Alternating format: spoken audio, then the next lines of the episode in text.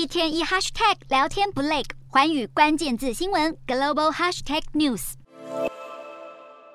美国枪击案频传，在过去两周内发生了三起重大枪击案，也让总统拜登受不了。他再次痛批那些没有落实红旗法的地区。所谓的红旗法，是在经过法院审核后，执法人员可以剥夺那些被认为有暴力犯罪倾向的人的枪支。特别是十九日科罗拉多州夜店枪击案的犯罪者，二零二一年才因为炸弹威胁被逮捕过。美国并不是每周都有实行红旗法，即使有，施行的严格状况也不太一样。过去两周，先是十三日发生了维吉尼亚大学的枪击案，造成三名美式足球队员身亡。再来是十九日，有人在科罗拉多州的同志夜店开枪，造成五人丧生。还有最近的二十二日，同样在维吉尼亚州，有沃尔玛超市的员工在深夜开枪滥射，造成六人死亡。大规模的枪支犯罪俨然已经成为美国人的日常，许多美国民众也对现况感到很无奈。也有民众呼吁要更重视心理健康，才能够解决枪支滥射。目前，美国平均每天会发生两起枪击案。虽然呼吁枪支管制的抗议声浪不断，拜登的民主党政府也想要有更多作为，但在永枪团体的强力游说和各州自治的情况下，美国联邦政府能做的